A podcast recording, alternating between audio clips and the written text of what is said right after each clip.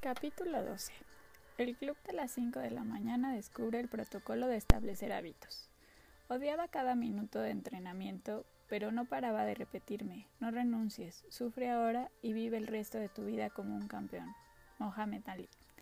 La siguiente lección de la mañana estaba programada para tratar más profundamente el modo en el que los líderes y creadores más productivos del planeta establecen los hábitos que los convierten en verdaderos superestrellas y les hacen vivir unas vidas fascinantes, intrépidas y plenamente resueltas. En respuesta a la solicitud del señor Ridley, tanto la emprendedora como el artista habían tratado de organizar sus agendas para poder ampliar la duración de su viaje. Conocían el profundo valor de la formación que estaban recibiendo y sabían que lo más inteligente era aprovecharla en su totalidad. Bien, chavales, gritó el millonario dirigiéndose a sus compañeros de viaje mientras el sol de la India se elevaba tímidamente desde un horizonte a la vez árido e impresionante. Eran exactamente las cinco de la mañana. El magnate vestía una camisa negra con cuello mao, bermudas y sandalias negras. Mostraba una amplia sonrisa. Lucía el bronceado del sol de Mauricio y se había puesto un turbante. Esta mañana os hablaré de los conocimientos que me transmitió el guía sobre la implementación de un sistema de rendimiento máximo que os ayudará a activar vuestra excelencia en el trabajo y en la vida, como ya vimos en una lección anterior. Los mejores no son los mejores debido a la genética, sino a sus hábitos, no por la magnitud de sus capacidades, sino por la fuerza de su grit, en la sesión de hoy trataremos sobre lo que la ciencia y la investigación nos dice sobre lo que tenemos que hacer para eludir los comportamientos que nos debilitan y para centrarnos en aquellos que nos sirven. ¿Qué es eso de grit? preguntó la emprendedora, prestando atención a cada palabra que el millonario decía. Hoy llevaba el pelo recogido con una coleta y calzaba unas sencillas zapatillas. Es un término popularizado por la psicología social Angela Duckworth, que estudió a muchos de los que conforman la élite en campos como los negocios, la educación, el ámbito militar y los deportes. Esta investigadora observó lo que hace grandes a los que alcanzan los mayores éxitos no es su talento innato, sino su nivel de compromiso, disciplina, capacidad de adaptación y perseverancia. Grit, que podría traducirse por determinación, es el término inglés que utilizó para describir esos rasgos. Mola, colega, dijo el artista. Este concepto me servirá de, de inspiración para no rendirme ante un cuadro cuando me asalta la avalancha de dudas, o cuando me siento frustrado por la falta de progresos, o cuando siento temor de que alguno de los demás se rían de mí por producir un arte innovador y original y no copiado o estereotipado. Estupendo, respondió el millonario, frotándose sus, sus musculados abdominales. Albert Einstein escribió Los grandes espíritus siempre se han enfrentado a una violenta oposición por parte de las mentes mediocres. La mente mediocre es incapaz de comprender el al hombre que se niega a inclinarse ante los prejuicios convencionales y en cambio elige expresar sus opiniones con valor y honestamente. Sabias palabras, dijo el artista entusiasmado, adoptando una expresión que reflejaba su creciente orgullo por confiar en su visión personal cuando se trataba de su arte. Pues bueno, gente, volvamos al asunto y analicemos las más poderosas formas de instaurar hábitos de primer nivel que perdurarán en el tiempo, en detrimento de aquellos que se disipan pocas semanas después de haberlos adoptado. Es evidente que la clase de esta mañana es absolutamente esencial para vosotros, ya que, aunque ahora os estáis levantando a las cinco de la mañana diario, el objetivo es que esa disciplina se convierta en una rutina permanente. Y una parte esencial de la, la instalación de los hábitos de primer nivel implica el aprendizaje de cómo los profesionales más relevantes logran un notable autocontrol y despliegan cantidades ingentes de fuerza de voluntad, Empecemos, pues. Los tres se hallaban frente al Taj Mahal. Estaban solos. La edificación era increíblemente sublime cuando, de la... cuando se le contemplaba. Un genuino testimonio de lo gratificante que puede ser el virtuosismo en la arquitectura y la ingeniería. Me fascina la India, afirmó el millonario. Es uno de los grandes países de la Tierra, y este lugar no es una de las siete maravillas del mundo por casualidad. Es una belleza sobrecogedora, ¿verdad? Sí, es cierto, asintió la emprendedora después de dar un sorbo de café caliente. El millonario sostenía en su mano una botella de agua. Como otras botellas que solía usar, tenía un texto impreso sobre ella que el millonario leyó a sus dos discípulos complacido. El héroe no se hace grande durante los periodos de confort. Las ilustres y nobles almas de nuestro mundo se hacen fuertes, valerosas y éticas cuando afrontan resueltamente los embates de la adversidad, la dificultad y la duda.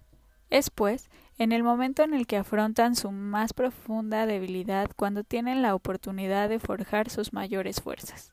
El verdadero poder no procede, por tanto, de una vida de comodidad, sino de lo esfuerzo intenso, de la abnegada disciplina y de la actuación exigente de la dirección que tú, yo supremo, sabe correcta, para continuar hasta el momento en el que tu dolor cese, para avanzar cuando deseas abandonar, para persistir en el instante en el que sientes que desistir es renunciar a pertenecer al ámbito de los grandes guerreros y de los personajes honorables que llevaron a la humanidad a un lugar mejor, alcanzando la invencibilidad.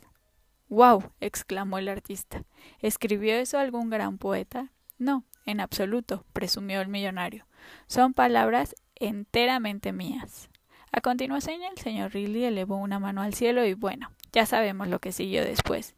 De entre la bruma de la primera mañana surgió una asistente impecablemente vestida y muy atractiva. Estamos todos muy felices de tenerle de nuevo en la India, señor. Le hemos echado de menos, saludó. Aquí está lo que me pidió. El millonario hizo una leve reverencia y dedicó a su asistente una amistosa sonrisa.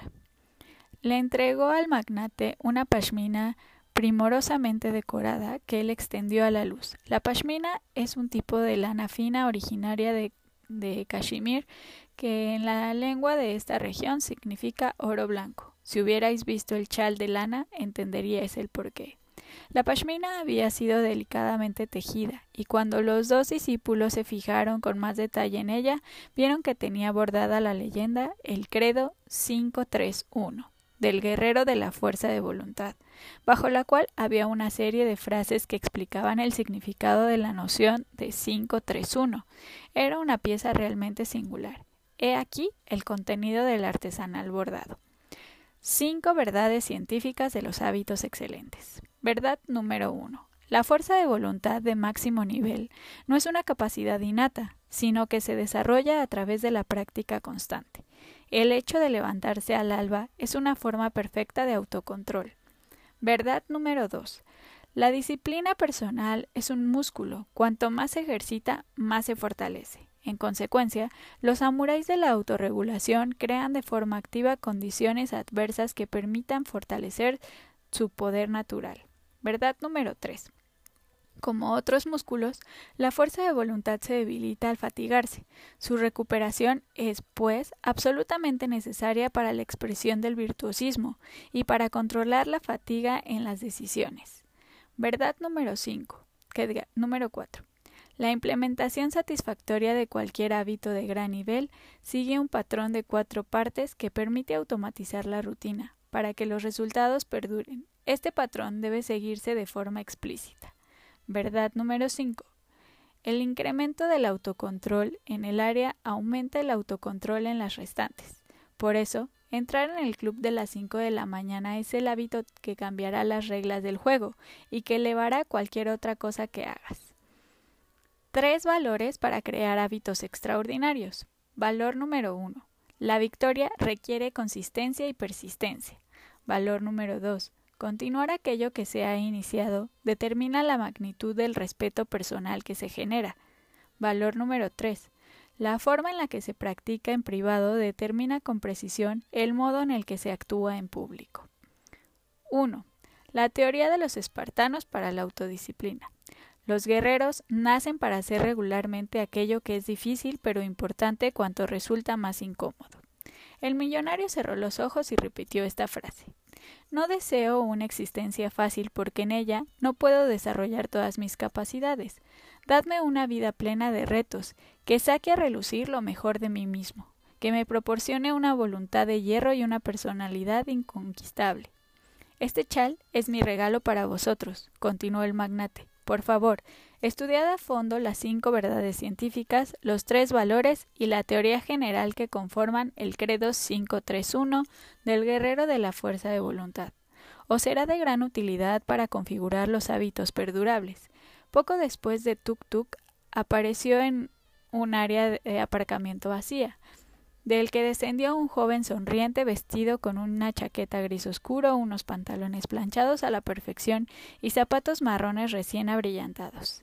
Namaste Arhum, dijo el millonario juntando las manos. ¿Cómo va todo, jefe? Fue la cálida acogida de su asistente. A pesar de que sus palabras sonaron informales, el modo en el que las pronunció traslucía un profundo respeto por quien no dejaba, en efecto, de ser su jefe. ¿Conocéis la historia del Taj Mahal? preguntó el millonario mientras el asistente se hacía a un lado en espera de cualquier solicitud que el señor Ridley le formulara. Cuéntenosla, por favor, rogó la emprendedora. Llevaba consigo un pequeño bloc de notas y un bolígrafo negro. Todas las indicaciones previas del millonario sobre el modo en el que el mal uso de la tecnología conduce a la destrucción de la creatividad y a una extrema reducción de la productividad estaban ejerciendo un importante efecto sobre ella. Hoy llevaba una pulsera con la inscripción Los sueños no se cumplen mientras duermes. En una historia en verdad extraordinaria, anunció entusiasta el millonario. Como sucede a vosotros, el emperador mogol Shah Jahan que fue quien ideó esta maravilla, estaba muy enamorado de su esposa Mumtaz Mahal. Como símbolo de su devoción y adoración por ella, tras la muerte de su amada en 1631, se comprometió a construir un monumento en su honor cuya magnificencia nunca hubiera visto el mundo.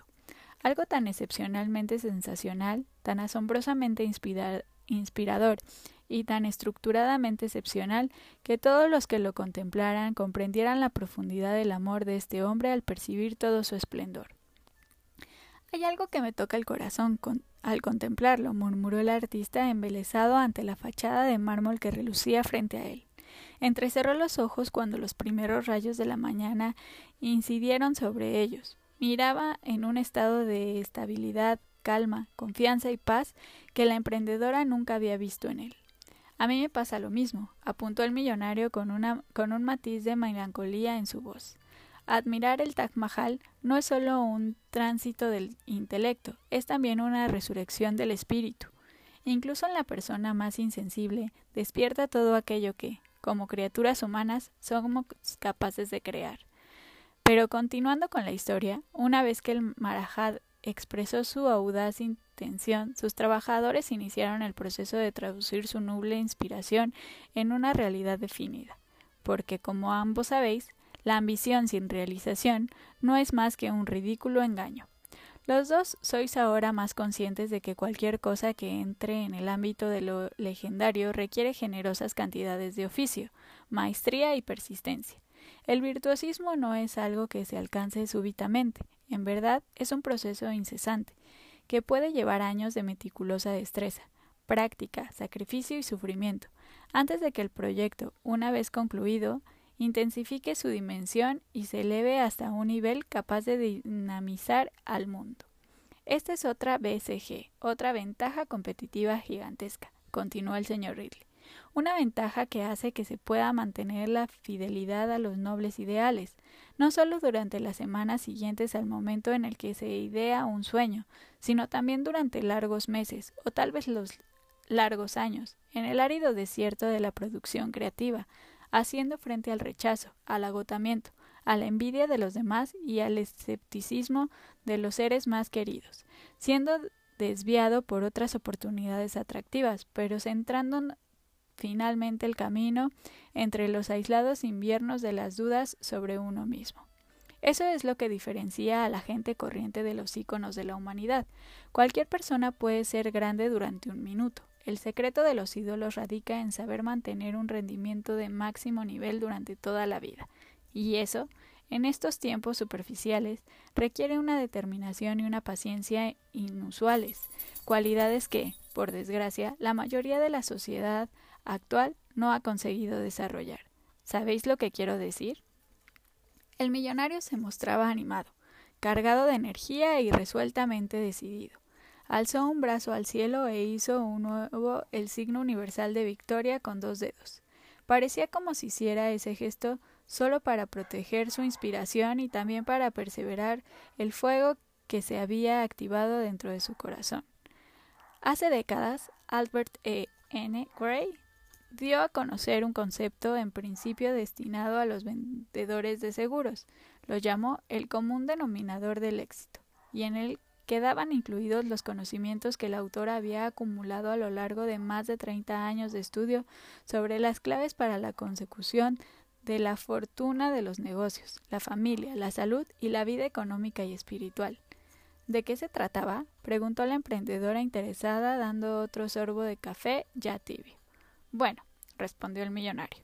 Por lo que recuerdo del folleto que se elaboró a partir del contenido de la conferencia que impartió y que luego circuló entre los profesionales de ventas, el creador del concepto venía a decir me había criado en la creencia popular de que el secreto para conseguir el éxito era trabajar duro, pero había visto a tantas personas trabajar duro sin alcanzar el éxito que acabé por convencerme de que el trabajo duro no era el verdadero secreto. Y entonces, ¿cuál era? intervino impaciente el artista. Tranquilo, muchacho, vamos a ello, respondió el millonario en tono de broma. Albert decía este común denominador es algo tan grande y tan poderoso ¿Y lo es? interrumpió la emprendedora, también incapaz de esperar a conocer la respuesta. Gray sostenía que el común denominador del éxito, el secreto de cualquier hombre o mujer que haya alcanzado el éxito, estriba en el hecho de que ellos pudieron crear el hábito de hacer cosas que a quienes fracasan no les gusta hacer. Sencillo y profundo, observó el artista, pasándose entre los dedos una rasta. Él también dio un sorbo de café, ya frío. Los productores excepcionales convierten en hábito la realización de actividades de alto valor que la mayoría de la gente no tiene ganas de desarrollar, continuó el millonario. Y al practicar más y más el comportamiento deseado, su virtuosismo y su disciplina personales aumentan y la nueva rutina se automatiza. El artista sintió mientras se tocaba la perilla. Estaba pensando en su arte. Realmente he estado poniéndome límites a mí mismo debido a mis inseguridades, pensó de nuevo. Me preocupa tanto lo que los demás digan sobre mi trabajo que no expreso en la medida suficiente mi creatividad. Y el señor Ridley tiene razón. No tengo paciencia ni desarrollo el autocontrol que permite hacer las cosas que son más difíciles, pero también las más valiosas. Me dedico a hacer solo lo que quiero y cuando quiero. Hay días que siento cierta motivación y días en los que no hago más que dormir.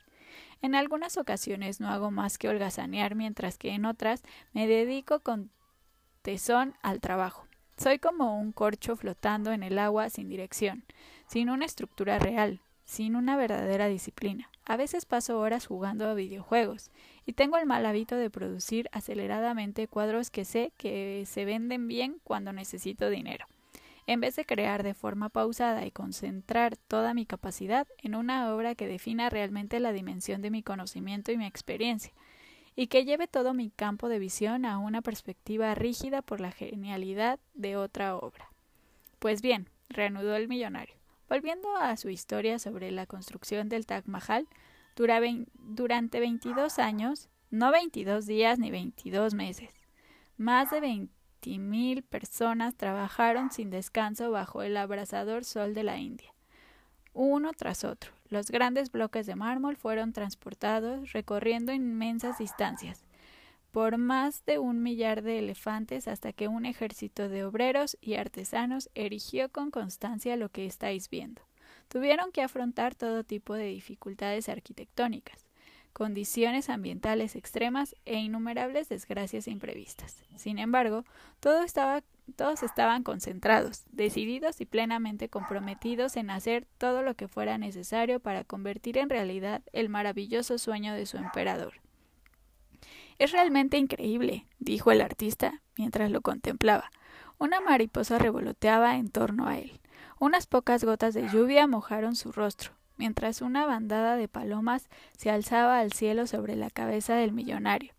¿Por qué tantas veces parece estar rodeado de palomas, arcoíris y mariposas?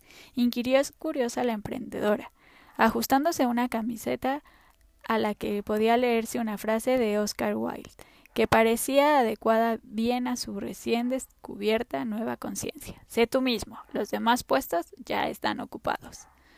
Todos tenemos magia, pero la mayoría de nosotros no sabe cómo utilizarla, fue la breve y misteriosa respuesta del magnate. Bien, volviendo al Taj Mahal. Después de dos décadas, el mausoleo estaba concluido, dijo con un tono de voz susurrante y a la humanidad se le había dado una de las mayores manifestaciones de poesía de poética audacia que nunca había recibido. Me siento realmente inspirada, confió la emprendedora. Muchas gracias por habernos traído a Agra. Siempre le estaré agradecida. El emperador debía querer mucho a su esposa, reflexionó el artista, ofreciendo una perspicaz revelación de lo que resultaba maravillosamente obvio. Miró con atención a la emprendedora. Su resplandeciente semblante denotaba una belleza que iba más allá de, la, de las estrellas de cine, las modelos y las mujeres de mayor glamour. El suyo era un atractivo más sereno, del tipo que hace especiales a ciertos amaneceres y que hace sentir el encanto de la luz de la luna. Pensaba para sí que el magnetismo de aquella mujer procedía de algo más profundo de lo que revela simplemente un rostro atractivo. Era un encanto nacido del esfuerzo, una electricidad que emanaba del sufrimiento, una energía que fluía de una inteligencia de orden superior y de una belleza asentada en su firme resolución de convertirse en una persona que transmitiera fuerza, sabiduría y amor. El Taj Mahal es una metáfora directa de lo que vosotros debéis considerar al pensar en mantener un compromiso firme de adopción de un nuevo hábito, sin importar los obstáculos que tengáis que afrontar, y de manteneros fieles a vuestros ideales, no solo en las épocas de confort, sino sobre todo en los momentos en los que las dificultades son mayores. Y ese es el motivo por el que la lección de hoy es tan esencial para vosotros. Lo que estáis a punto de aprender os ayudará a poner en práctica buena parte de los conocimientos filosóficos que os estoy transmitiendo. El guía ha desarrollado cuidadosamente el modelo que enseguida os mostraré, trabajando durante muchos años con creadores de empresas, industriales expertos y generadores de cambio, como yo mismo. La sesión de esta mañana no se centra tanto en por qué debéis adoptar el ritual de levantarnos antes del alba. Se trata más bien de conocer el modo en el que podéis instaurar ese hábito como rutina, un hábito que dure toda la vida, concluyó el magnate frotándose el lóbulo de la oreja como un niño fantasioso frotando la lámpara maravillosa. Genial, exclamó el artista. Eso es lo que necesito conocer una manera práctica que me permita asegurarme de que no voy a dejar de levantarme a las cinco una vez que nuestra aventura termine. Estupendo, dijo el millonario. Vamos allá, pues. Dos fornidos guardias de seguridad acompañaron al millonario, la emprendedora y al artista, pasando a través de una entrada privada al complejo, habitualmente reservada para jefes de Estado, miembros de la realeza y otros líderes. Una vez en el interior del monumento oscuro y silencioso, el magnate inició su parlamento. Este es un periodo de la historia del mundo fascinante y seductor, pero confuso. Para quienes se sientan como víctimas cada mañana y cada día, el futuro será ciertamente duro, peligroso y aterrador, porque no desean saber qué es lo que les causa daño, y se hallarán absolutamente desprotegidos ante las inminentes perturbaciones medioambientales, económicas y sociales. Sin embargo, para la minoría comprometida que esté habituada a una rutina matinal a prueba de bala que le permita defender sus capacidades, cultivar el aislamiento personal en el ámbito de lo heroico y desarrollar un carácter a toda prueba mediante el riguroso entrenamiento de sus músculos de autodisciplina, el tiempo por venir puede ser extremadamente fructífero, armonioso y ultraproductivo quienes se blinden a sí mismos de las turbulencias instaurando un ritual matutino de primer nivel y cuidadosamente diferenciado, se colocarán en realidad en una situación que les permitirá convertir el desorden y la adversidad en una, en una ingente fuente de aprovechamiento de oportunidades y transformar la confusión en un elevado sentimiento de claridad, genialidad y serenidad que les conduzca a la victoria. El millonario se ajustó el turbante y después, por alguna razón que sus dos oyentes desconocían, comenzó a susurrar. La primera idea que expondré se centra en el hecho de que el cerebro está creado para expandirse. Sí, estoy convencido de que quienes se quedan atascados en sus vidas profesionales y personales y los que trabajan pensando que no pueden hacer nada, en vez de aplicar la psicología de la posibilidad argumentarán que no hay modo de lograr las mejoras que necesitan adoptando grandes hábitos, como hacen los miembros del club de las 5 de la mañana. Lucharán hasta el fin, convencidos de, de en su realidad es imposible elevar su creatividad, su productividad, su prosperidad, su rendimiento y su influencia. Harán todo lo posible para convenceros de que creáis sus argumentos sus argumentaciones racionales sobre la incapacidad para desarrollar una actividad profesional de resultados sorprendentes y de llevar una vida privada verdaderamente gratificante. Han perdido su capacidad para incorporar cambios hace tanto tiempo que han llegado a convencerse de que su impotencia es la verdadera realidad. si descuidáis vuestras capacidades durante el tiempo suficiente, acabaréis por pensar que no tenéis ninguna, pero la realidad de su situación es bien distinta. El hecho es que esas personas buenas, bien, bien intencionadas y dotadas de talento, han dejado que en ellas el yo soberano se haya comprometido tantas veces que han sucumbido, cayendo en un estado de pasividad aguda. Sí, la mayoría de las personas son constructoras pasivas, no activas, de las ambiciones que hay en su interior. Y de este modo, inconscientemente, han creado una serie de excusas referidas a las razones por las que no pueden revelarse como líderes de su trabajo y en creadores activos de sus propias vidas, porque temen abandonar la seguridad que sienten en su propio estancamiento y abordar las radicales mejoras que las conducirán a la gloria. El millonario se detuvo para tomar una gran bocanada de aire. Un rayo de luz dorada del sol penetró en el Taj Mahal. Después, el magnate prosiguió. La ciencia actual confirma que nuestro cerebro puede continuar creciendo durante toda nuestra vida. Este singular fenómeno se conoce como neuroplasticidad y es un testimonio de que el cerebro humano, al igual que la fuerza de voluntad personal, es mucho más parecido a un músculo de lo que antes se creía. Es plástico en el sentido de que si se presiona sobre él se expande y si se flexiona se extiende, haciéndose más potente para que podáis utilizarlo alcanzando la más elevada expresión de vuestras capacidades más brillantes. Así que debéis aseguraos de que ejercitáis vuestro cerebro de la manera más agresiva, adoptando nuevos hábitos como el levantarnos al alba. En este vuestro nuevo estado de normalidad, las neuronas que se activan a la vez conectan para siempre. ¿Lo sabíais? A medida que repetís la rutina que deseáis incorporar a vuestra forma de vida, esa rutina resulta más fácil de asimilar y es más familiar. Este es un punto verdaderamente importante. Después, basta con ponerlo en práctica. Nunca había pensado en que tenemos la capacidad de que nuestro cerebro crezca, observó la emprendedora entusiasta. Creo que lo que intenta transmitirnos es que cuanto más practiquemos un nuevo hábito, más trabajará el cerebro con nosotros y más evolucionará integrándose en mayor medida en lo que nosotros somos. ¿No es así? Bingo, respondió el millonario. Le encantaba comprobar cómo sus dos discípulos mejoraban a medida que les impartía sus enseñanzas. Los verdaderos líderes siempre experimentan una gran alegría cuando ven brillar la luz del talento de los demás. Es una idea poderosa, continuó poniendo uno de sus dedos en la pared de la maravilla en la que se encontraban.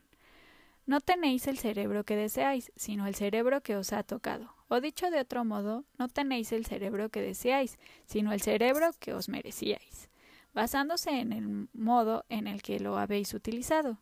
Si pasáis los días enganchados a vuestros dispositivos móviles, pegados a la televisión y dedicados a objetivos intrascendentes, vuestro cerebro se hará cada vez más débil y flácido, como consecuencia del mal uso que hacéis de él. Como cualquier otro músculo se atrofiará, y eso dará lugar a una menor función cognitiva y a la ralentización de la capacidad de aprendizaje y de procesado de la información. Quienes os hacen la competencia alcanzarán con vosotros y vuestros objetivos no se cumplirán. En cambio, cuando utilizáis el trabajo de forma inteligente, expandiendo sus límites y actuando como un coloso, el cerebro se expande y aumenta su conectividad, dando lugar a importantes incrementos de la productividad, del rendimiento y la influencia. En un ensayo científico se analizaron los cerebros de personas que habían trabajado como taxistas en el área metropolitana de Londres y se comprobó que la región cerebral responsable del razonamiento espacial, el hipocampo, estaba más desarrollada en ellos que en otras personas. ¿Adivináis por qué? Por la complejidad del sistema urbano de Londres, contestó confiado el artista. Respuesta correcta, celebró el millonario. Igual que la gente desarrolla sus bíceps en el gimnasio haciendo ejercicios de pesas o flexiones, los taxistas de Londres ejercitaban el hipocampo conduciendo todos los días por las calles de la ciudad. Y como ya he dicho, dado que el cerebro se parece mucho más a un músculo de lo que las neuroanatomistas pensaban antes, esa parte del área crecía y se desarrollaba con más fuerza y con más intensidad. ¿Os dais cuenta de la capacidad del ser humano? Este es un ejemplo extraordinario de la neuroplasticidad que todos nosotros tenemos a nuestra disposición. El cerebro puede fortalecerse, modelarse y optimizarse siempre que nosotros optemos por hacerlo. Cuando volváis a casa, estudiad este fenómeno junto con el sorprendente proceso de la neurogénesis, que refleja la capacidad natural del cerebro para literalmente desarrollar nuevas neuronas. La emergente disciplina de la neurociencia, que está explicando la posibilidad de acceso a la optimización de las propias capacidades de cualquier persona, sin importar el lugar en el que lo haga o la edad que tenga. Es algo increíblemente apasionante, afirmó entusiasta el magnate. Pero bueno, chavales, añadió, por el momento limitarnos Limitaros, por favor, a recordar que el cerebro se caracteriza por su, por su maleabilidad y su condición muscular, y que lo que hace grandes a los más grandes es el hecho de que en verdad comprenden que el malestar diario es el precio del éxito perdurable y que trabajar duro es lo que genera en nosotros un cerebro adaptado a una disciplina militar. La idea de que los grandes productores llevan una vida fácil no es más que un mito. El millonario sacó de un bolsillo un sobre cerrado y se lo dio a la emprendedora. Por favor, ábrelo y léenos su contenido, con la mayor convicción y, pasión que puedas, le pidió el magnate. En su interior la mujer halló un papel de carta cuidadosamente doblado en el que estaban escritas las siguientes palabras del ilustre filósofo Friedrich Nietzsche. Guardaos de hablar de dones naturales, de talentos innatos. Podemos citar hombres grandes de todo género, que fueron poco dotados, pero adquirieron la grandeza, se convirtieron en genios, como se dice, por cualidades que no nos gusta reconocer que, carecemos de ellas. Todos ellos tuvieron esa robusta conciencia de artesanos, que comienzan por aprender a formar perfectamente las partes antes de arriesgarse a hacer un todo grandioso. Se tomaron tiempo para ellos, porque les gustaba más el buen resultado del detalle de lo, de lo accesorio que el efecto de un conjunto deslumbrante. Da la vuelta a la hoja, por favor, le pidió, parpadeando por la luz que ahora penetraba en el Taj Mahal. La emprendedora leyó un segundo texto que había sido manuscrito con lo que a ella le parecía la tinta azul de una pluma estilográfica.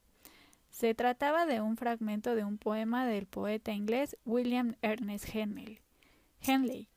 Imaginad la lectura de estas palabras desde la parte más profunda e inmaculada del alma. No importa cuán estrecha sea la puerta, cuán cargada de castigos la sentencia. Soy el amo de mi destino, soy el capitán de mi alma. Los grandes maestros, los genios y los héroes de la civilización viven todos ellos vidas muy arduas, prosiguió el millonario.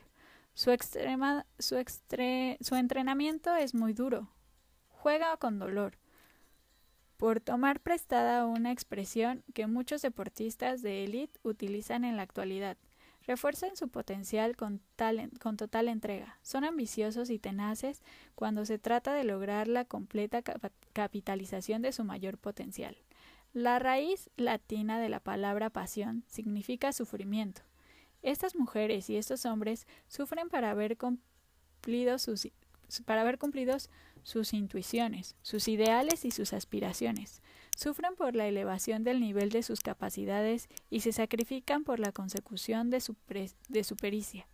Soportan una enorme angustia a medida que progresan a sus habilidades y abandonan sus tentaciones. Y también tengo que deciros que estos creadores excepcionales sufren por el estado del mundo. No mantenerse firme en el propio compromiso desgrada, degrada nuestro mundo, en tanto que el planeta se convierte en un lugar peor sin la, sin la aportación de los más grandes. De repente, el millonario se puso de rodillas, se tumbó en el suelo y cerró los ojos, cruzó los brazos sobre el corazón y empezó a roncar sonoramente. Pero ¿se puede saber qué demonios hace? preguntó el artista entre confundido y divertido. Incomodidad voluntaria. Fue la escueta y rápida respuesta, más ronquidos. Quiero mi osito, lloriqueó, y mi pijama. Stone Ridley empezó después a chuparse el dedo. A veces parece de otro mundo, rió la emprendedora divertida por la nueva escenita del extravagante magnate. Poco después podía vérsele sonreír, aparentemente satisfecho de sus dotes de, comediante y de sus inusuales recursos para impartir enseñanzas. Permaneciendo en el suelo continuó. La mejor manera de fortalecer la fuerza de voluntad es ponerse uno mismo intencionadamente en una situación de incomodidad. Es lo que el guía llama situaciones para el fortalecimiento. Cuando era mucho más joven y mi capacidad para ordenarme a mí mismo lo que tenía que hacer si sentía que no lo estaba haciendo era mucho menor. Caía a menudo en la tentación de satisfacer mis deseos menos importantes con gran facilidad. Mis músculos de la autodisciplina estaban flácidos porque no los ejercitaba. El guía sabía que necesitaba ser mucho más fuerte para establecer la rutina de las cinco de la mañana, de modo que pudiera mantenerla durante toda mi carrera. Así que dedicó a ponerme activamente en situaciones de dificultad, y el método funcionó, como por arte de magia. ¿Qué tipo de situaciones? preguntó el artista. Una vez a la semana dormía en el suelo. ¿Habla en serio? se sorprendió la emprendedora. Por completo, contestó el millonario. Empecé a darme una ducha fría todas las mañanas. Dos veces por semana ayunaba como han hecho muchos de los grandes hombres y mujeres del mundo para capitalizar y manifestar su poder primordial. Es increíble la cantidad de tiempo que ahorré en los periodos de ayuno durante las horas dedicadas normalmente a las comidas. Y me sorprendía también lo claros que eran mis pensamientos y la energía que atesoraba. Recuerdo que cuando estaba en mi piso de Zurich, en algunos fríos días de invierno, salí a correr por las calles nevadas solo con unos pantalones cortos y una camiseta, para fortalecer mi resistencia y mi determinación. El millonario se levantó. Eso es exactamente lo que he venido sugiriendo desde que llegamos al Taj Mahal. Estáis capacitados para alcanzar un autodominio de primer nivel. La ciencia lo confirma una vez más. La verdadera clave radica en dar impulso a vuestro cerebro para desarrollar nuevas vías neurales y fortalecer los músculos de la fuerza de voluntad flexionándolos y estirándolos, trabajando deliberadamente estos recursos naturales para llevarlos a su expresión más elevada. Así es como todas las personas pueden llegar a ser tan fuertes, audaces e invencibles como para que, sin importar los obstáculos que afrontan y las dificultades que experimentan, continúen su búsqueda para cumplir los más ambiciosos objetivos. ¿Por qué creéis que los miembros de unidades de operaciones especiales, como los Navy SEALs estadounidenses y los SAS británicos, auténticos campeones de la fuerza de voluntad, se exponen a situaciones tan potencialmente devastadoras para el espíritu. esas interminables carreras bajo la lluvia con pesadas mochilas, los ejercicios de arrastre por el barro en medio de la noche, la obligación de tener que alimentarse en situaciones inhumanas y de vivir en un entorno realmente esparatano, afrontando su miedo con pruebas como el salto al mar desde un acantilado, de espaldas con los ojos vendados o sometiéndose a ejercicios que implican degradación psicológica para entrenar la capacidad de trascender sus propios límites. Así que chavales, sabed que la capacidad de hacer cosas difíciles es necesaria para la completa expresión de vuestra grandeza. No es un don divino, en absoluto, es una práctica voluntaria. La consecución de fuerza y resistencia y de una voluntad de hierro requiere dedicación, así que os animo dedicadamente a sofocar vuestros demonios, a acabar con vuestros dragones y vuestros monstruos, haciendo cosas que resulten cada vez más exigentes. Esa es una de las mejores vías de acceso al virtuosismo y a una vida personal de la que, tarde o temprano, os sentiréis orgullosos. Eso me recuerda al dramaturgo irlandés George Bernard Shaw. La barba de ese tipo sí que molaba, dijo el millonario. ¿Habéis oído hablar de él? Yo no, respondió el artista. Pues deberías. Es la bomba, apostilló el magnate. Entonces chasqueó los dedos ocho veces, tras lo cual una voz desconocida surgió de alguna parte del mausoleo. Un hombre razonable es aquel que se adapta del mundo a su alrededor. El hombre no razonable espera que el mundo se adapte a él. Por lo tanto, todo progreso es hecho por los hombres no razonables. La voz guardó silencio. George Bernard Shaw escribió eso en Hombre y, Superhombre, una obra de teatro en cuatro actos que estrenó en 1903. Lo que intento decir es que cuando se trata de satisfacer vuestros dones, talentos, ambiciones admirables e instintos de cambiar el mundo de cualquier modo que esté en sintonía con vosotros, no debéis ser razonables. El millonario se detuvo e hizo algo que sus dos discípulos no le habían visto nunca hacer. Se besó la piel de la mano izquierda comprendida entre el índice y el pulgar. Debéis conseguir amaros a vosotros mismos antes de dejar al mundo. Mustió con una sonrisa antes de continuar. Inspiradoras palabras de George Bernard Shaw, reconoció el artista.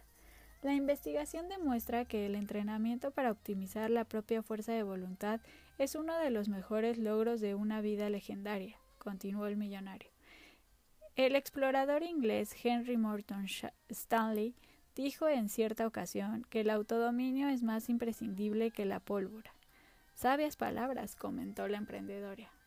Veréis, prosiguió el millonario, existe el mito de que los deportistas más laureados, los artistas más legendarios y los grandes hombres y mujeres de Estado tienen una fuerza de voluntad natural mayor a la del resto de nosotros, lo que constituye una gran mentira.